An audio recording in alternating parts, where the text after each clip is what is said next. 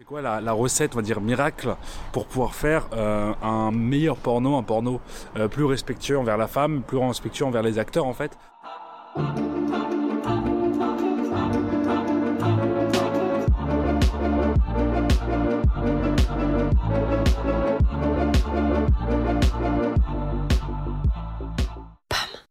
Mettons les pieds dans le plat direct. Aujourd'hui, on va parler du grand tabou de l'intime, celui de la pornographie. Ouch, tu ne pas vu venir celui-là. Alors déjà bonjour, moi c'est Osé, et bienvenue dans Bonne à marier, le podcast sur l'intime et sa commercialisation. Pour ce nouvel épisode, je veux qu'on s'arrête sur cette industrie ultra puissante, qui façonne des imaginaires autour des corps, des sexualités et des genres. Je me questionne avec un point de départ. Est-ce que la violence des hommes sur les femmes n'est pas motivée, à un moment donné, par la consommation de contenu pornographique mainstream? Pourquoi 88% des films les plus regardés contiennent des scènes de violence sexuelle envers les femmes? Avec toutes les avancées sociales que connaît notre siècle, quoi j'ai encore l'impression que la pornographie est cette industrie qui regarde les copains avancés sans se remettre en question? Peut-on sortir la représentation femme-objet C'est quoi la pornographie éthique? Pourquoi on n'ose pas en parler? Pourquoi moi aussi j'ai peur d'en parler? Pourquoi? Pourquoi? Pourquoi? Pour répondre à ces questions, j'ai décidé d'inviter Stan, Stan, c'est un peu difficile de le présenter. Peut-être que le plus parlant, c'est de vous laisser avec les premiers mots de son documentaire. Pendant 5 ans, j'ai baisé. Pendant 5 ans, j'ai baisé influencé par une industrie du X préformaté, j'ai cherché à correspondre à du sexe génisé. Pendant 5 ans, j'ai regardé YouPorn, Pornhub et Jackie et Michel, et je pense avoir côtoyé le porno à grande échelle. Pendant 5 ans dans mon monde, j'ai côtoyé une sexualité normative. Quand j'observe l'essor de Marc Dorcel, la plus grande société de production X en France, 19 millions d'euros de chiffre d'affaires en 2016, je me dis que beaucoup de gens se mettent à leur aise. Mais je peux pas croire que ce porno vous plaît. Je le connais moi, ce sentiment de culpabilité qui naît juste après avoir pris son pied cette forme de honte normalisée. Aujourd'hui, à 21 ans, je peux pas concevoir de faire perdurer ce porno. J'ai envie de comprendre comment on fait, mais c'est quoi au fond un bon porno? L'image, la musique, respecter les sex workers, retirer l'image du phallus roi Bonjour et merci beaucoup. Euh, je m'appelle Stan et j'ai fait un, documentaire. Alors c'est un petit documentaire, 12 minutes. Oui. En fait c'était le premier épisode d'une série documentaire qui n'a pas eu lieu, mhm. euh, avec comme thématique qu'est-ce qu'un bon porno? Ce premier épisode c'était une réflexion euh, avec qu'est-ce qui aujourd'hui peut constituer un bon porno et quelles peuvent être les problématiques qu'on a autour du porno aujourd'hui. L'objectif principal, il est donc clair. Comprendre ce qu'est un bon porno. Alors du coup, je me demande, y a-t-il des règles d'or pour que ce soit éthique? C'est quoi les bonnes façons d'en faire? En fait, je pense qu'il y a deux réflexions intéressantes sur le porno. Il y a ce que tu montres à l'image et la manière dont tu vas tourner ce que tu vas montrer. Je pense que déjà un bon porno, ça s'apparente énormément sur prendre soin des acteurs et des actrices qui sont sur scène, mhm. les payer décemment, offrir des bonnes conditions de, des bonnes conditions et en fait, voilà, créer un environnement de travail qui est agréable, avoir des questions de consentement, mhm. avoir tout ça dans le porno. Et ça, ça peut déjà en faire un bon porno. Après, dans les pratiques sexuelles qui sont amenées, je trouve que c'est compliqué. Et en fait, j'en suis arrivé à me dire que dire que telle pratique sexuelle est mauvaise, en fait, c'est hyper compliqué parce que ça, parce que le porno, ça reste quand même de l'ultra intime. Et en fait, ce qui t'excite dans l'univers du porno, c'est mhm. pas forcément ce que tu pratiques. Et en fait, dire que telle pratique est, est problématique, mais en fait, tu peux pas arriver là-dedans, quoi. Parce que ces trucs sont hyper intimes. Et donc après, peu importe ce qui est montré, en termes de rapport, en termes de sexualité, euh, ça c'est compliqué à juger. Après, je pense qu'offrir une chance à une pluralité de corps, de genres, de pratiques, sortir du schéma, euh, fellation, pénétration, éjaculation, et ces choses-là, évidemment que c'est hyper important, toi. Évidemment que c'est hyper intéressant. Évidemment qu'un film mix, ça va pas forcément se finir quand l'homme éjacule. Ça, on est totalement d'accord. Parce que c'est, malheureusement, ça peut être une réalité sur notre monde, mais c'est pas censé être ça. Après, je pense qu'il faut aussi prendre le fait que, euh, Avatar et un film porno, c'est la même chose. En fait, c'est que c'est de la fiction. C'est la fiction. C'est fou de la fiction, c'est des acteurs et des actrices. Ouais, je pense que ça, c'est important aussi. Quoi. Ouais. en fait, la pratique, elle peut être jugée problématique si jamais euh, une actrice ou un acteur euh, se sent obligé de faire cette pratique. Le porno, euh, comme les travails du sexe, comme la prostitution, etc., c'est pas mauvais que ce soit encadré, mais le problème, c'est les gens qui. Enfin, c'est comme tout, quoi. c'est les gens, qui, qui déroulent et du coup, qui vont taper sur une profession euh, alors que ça devrait pas en fait. Moi je pense qu'à partir du moment où tu traites bien les gens sur ton plateau, ça peut que bien se passer en fait. Parce qu'en fait tu respectes leur tu respectes ce qu'ils veulent, donc leur consentement, ça va pas mal se passer.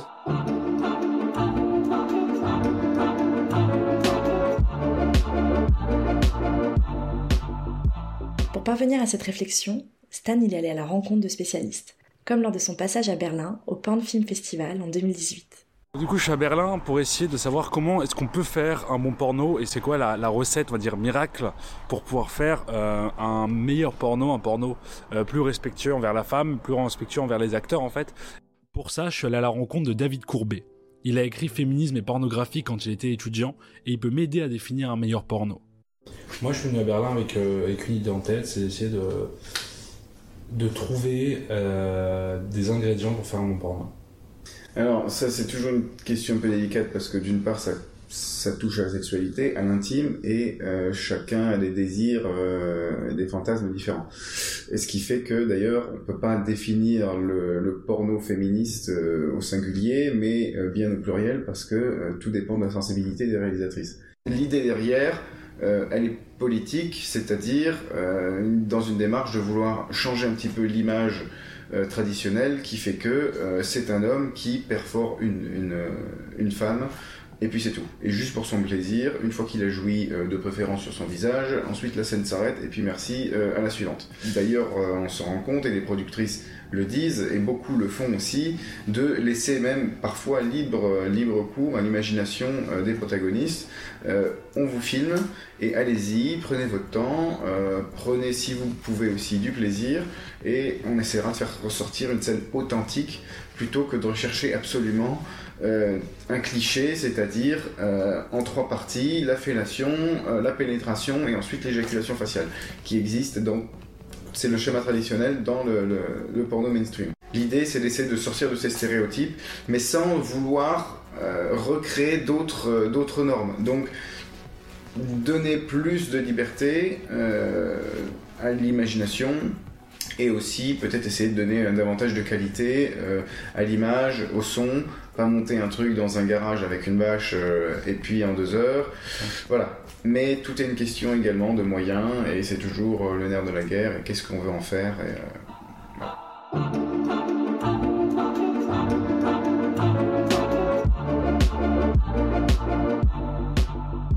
L'argent, c'est le nerf de la guerre. Mais alors comment cette industrie fonctionne? Qu'est-ce qui rapporte? Pourquoi l'argent est ce qui différencie les pornos féministes des pornos mainstream Le porno, ça n'a jamais été un univers qui gagne beaucoup d'argent. Euh, en fait, MindGeek, qui est un des plus gros, euh, un des plus gros, euh, on va dire gérants de films X, je crois que c'est pas bêtise, ils ont Pornhub, ils ont YouPorn, bref, ils ont des gros trucs, ils font beaucoup d'argent sur les pubs, etc. Et d'abord, c'est drôle parce que, enfin, c'est drôle, non, c'est pas drôle, mais il disait que le, responsable de MindGeek, si c'est pas bêtise, c'est un français, mais ça, je suis pas sûr, ça devrait vérifier, a été la personne qui a volé le plus de films au monde, parce qu'en fait, tous les films qui sont sur la plateforme, ils sont presque tous volés. Ok, oui, oui. Du coup, il n'y a pas les droits, il n'y a pas des choses comme ça, et les gens publient, en font un peu ce qu'ils veulent. Mais ça, c'est des univers d'argent colossal, d'Orcel aussi, mais en fait, ça. C'est par la pub. C'est par la pub ou par la vente, mais qui achète, qui paye pour tout ouais, Très belle personne, et c'est une problématique qu'on a aussi dans les films alternatifs X, etc. Enfin, alternatifs ou féministes, c'est qu'il y a peu de, il y a peu de gens qui vont payer pour. Oui, parce que du coup, l'un des critères du porno euh, féministe, du coup, ou alternatif, c'est quand même le pay. Enfin, c'est que t'as pas accès à ce contenu. Euh, gratuitement. C'est vraiment tu payes, euh, tu payes, euh, et ce qui permet aussi d'alléguer un salaire décent aux acteurs. Ça sert à rémunérer les gens. Mais ils sont pas rémunérés en salaire, ils sont cachés, ça. Ouais, caché, Par rapport aux scènes qui tournent, ça dépend un peu des, pays. Mais ouais, souvent, bah, euh, Eric Hannes c'est payant, euh, Shannon Houston c'est payant, Fort Chambers c'est payant, ouais. De G c'était payant, ouais. Donc la plupart sont, sont payants. Mais du coup, ce qui amène aussi à se dire est-ce que je vais payer pour du porno, et ça c'est le truc intéressant, c'est que moi aujourd'hui je connais deux personnes, je pense, je connais qui payent pour du porno ou qui pourront payer pour du porno. Parce qu'en fait, on n'a pas eu cet apprentissage-là alors qu'on paye pour du Netflix ou des choses comme ça. Oui, on a juste, enfin, comme ça a été mis euh, à disposition gratuitement, c'est très compliqué de défaire ces habitudes-là. Ok, donc si je résume, contenu payant égale respect des droits des travailleuses du sexe et respect de leurs conditions de travail. Je comprends que c'est globalement pas la grande mode côté consommateur. Mais côté producteur, qui sont les personnes qui s'emparent de ces modes de narration alternatifs? Spoiler alerte, on a besoin de female gaze. Je dirais qu'en Europe, il y a quand même, je pense, une, centaine d'acteurs et d'actrices qui se connaissent mhm. entre eux parce qu'ils ont déjà joué ensemble, parce qu'ils ont joué plusieurs fois ensemble. Après, ça dépend, mais des grosses productions en Europe, il n'y en a pas non plus énormément. Euh, sur du X alternatif, euh, il y a euh, euh, Erika Lust, mais en fait, c'est de la coproduction. Du coup, elle permet à des gens, mais du coup, ça reste, c'est souvent un peu les mêmes acteurs et les mêmes actrices. Mhm. Il y a Anushka, il y a Hollande 2G, qu'on fait un peu comme la fin il y a pas longtemps. Il y a Nikita Bellucci qui produit elle-même ses films avec son mari, ce que je trouve très cool parce qu'elle est passée du coup de, de ça à faire des productions en elle-même, à le vendre sur son OnlyFans, etc. Mhm. et, euh, et elle disait un truc intéressant, elle disait, pour elle, il n'y avait pas de bon et de mauvais porno. Parce que à partir du moment où tu faisais une scission entre le bon et le mauvais, bah, en fait, ça voulait dire que tu allais incriminer tout le porno. Et Mhm. qu'il fallait dire qu'il y avait du porno, que le porno était ce qu'il était, et qu'après, pour elle, le porno n'était pas mauvais. Après, les manières de faire, elles pouvaient être différentes, elles pouvaient être compliquées. Je pense que la manière de filmer, ça change beaucoup aussi. Façon, on le voit bien entre un homme et une femme qui, qui filment un rapport, ça n'a rien à voir euh, en termes de réalisation, en termes de plan, de caméra, etc. Donc je pense que ça, ça joue aussi beaucoup. C'est la manière dont tu montres les corps, la manière dont tu montres les rapports, la manière dont tu axes la caméra, dont tu fais tes angles. Et ça, je pense que c'est le travail du réel ou de la, de la réelle pour imager en fait ce rapport sexuel. Tu vois, c'est ça, moi aussi qui m'intéresse, c'est la frontière qui est quand même hyper floue. Il y a un côté où c'est, ça reste aussi pour certaines réalisatrices et réalisateurs un art, euh, un art avec des codes, avec une esthétique. Ah, c'est intéressant, c'est qu'il y avait un débat aussi à un moment où il y avait euh, Gaspard Noé qui avait sorti Love, je crois, où il y a beaucoup de sexe euh, dans, ces, dans ces films. Et en fait, il y avait la question de se dire pourquoi est-ce que c'est pas des, des films classés comme des films X? Et Oui, ça n'avait pas été classé, c'était classé, je crois, 18, mais pas X, qui est une autre catégorie. Et en fait, il disait que ce qui faisait office de CSA avait dit que comme c'était un film qui était, euh, comme il y avait une histoire filmographique, comme il y avait une certaine esthétique, c'était pas comme un film X. Et en fait, c'était plus sur la question du fait que comme c'était un film avec une histoire, bah, du coup, il n'y avait pas forcément cette catégorie X. Tu vois, c'est, dans, dans un podcast que j'ai écouté ce matin qui s'appelle Quoi de meuf.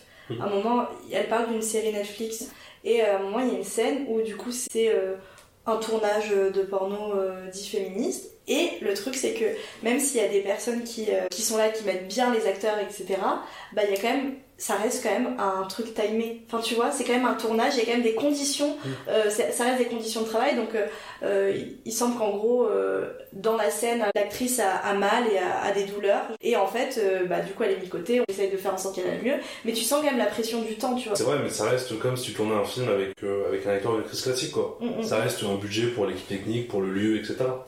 Il y a des prix du X. euh, Tu vois, je savais Bah, on a ça, on a ça en France, mais la cérémonie, elle- enfin, il y a un salon, il y a le salon du X à Paris, si je dis pas de bêtises, et il y a les Hot d'or, et qui récompensent des acteurs et des actrices. Il y a ça aux États-Unis aussi.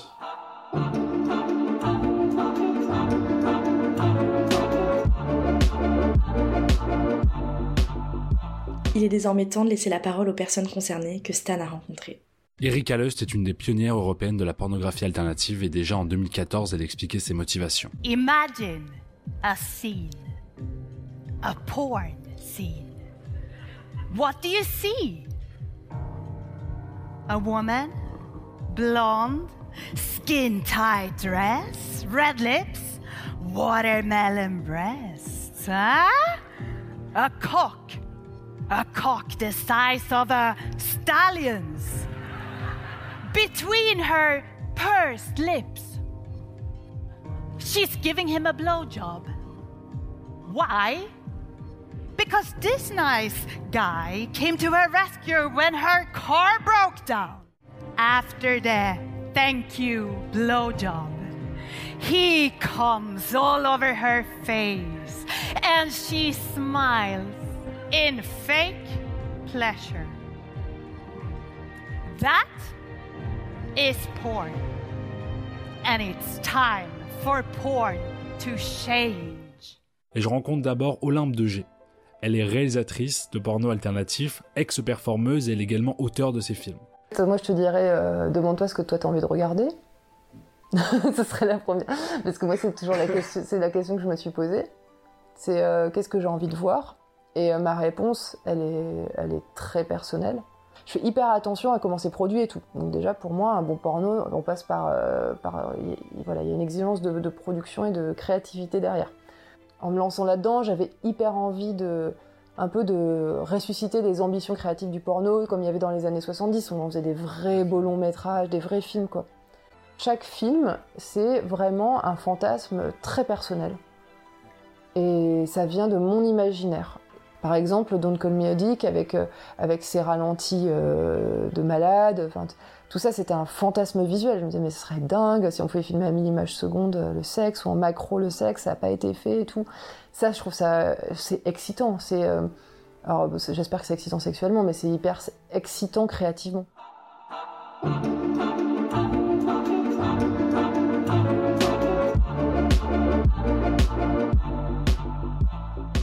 Shan Louise Houston est la fondatrice de Pink and White Production, basée aux États-Unis. Grâce à elle, j'ai pu comprendre l'importance du script et de l'écriture d'un film X. Um, I think the main advice is like your talent knows best. you know, I my style is I direct the cameras, I don't direct the talent. The talent knows best what's going to feel good to them. Uh, they know like what's going to be comfortable positions, or you know, I, I trust them, and I most give them a space to create, yeah, to create their own performance. Ma rencontre avec Shine Louise Houston me fait réfléchir. Laisser les performeurs diriger leurs scènes de sexe, juste les guider avec un concept ou un script Un des ingrédients clés d'un meilleur porno serait-il d'avoir confiance en ses performeurs et de laisser libre cours à leur imagination? Au fil des rencontres et des interviews, un spectre d'une structure d'un meilleur porno apparaît. Prendre soin de ses acteurs, les laisser évoluer, accorder de l'importance à l'image et au son. Doit-on rendre au porno son aspect cinématographique?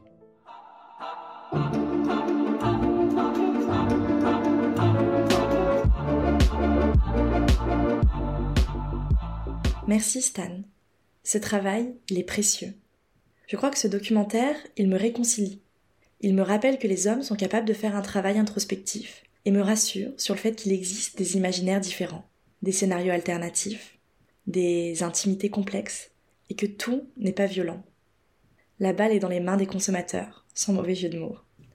C'est déjà la fin du troisième épisode de Bonne à marier. Je vous laisse avec une liste non exhaustive de sites vers de la pornographie féministe et éthique. Il y a X Confession d'Erika Lust, Not a Sexpert d'Anushka, Pink Label, Lustory, Bellessa, Earthis. Si tu as aimé ce podcast, n'hésite pas à me le dire, avec 5 étoiles par exemple, ou en partageant le podcast autour de toi. Ce podcast, c'est un travail à plusieurs mains. À la voix, l'écriture et la réalisation, Zoé Hospitalier ou Osé. C'est comme tu veux. À l'identité sonore, Maëva Dussault. Et à la direction artistique, Manon Oville. À bientôt!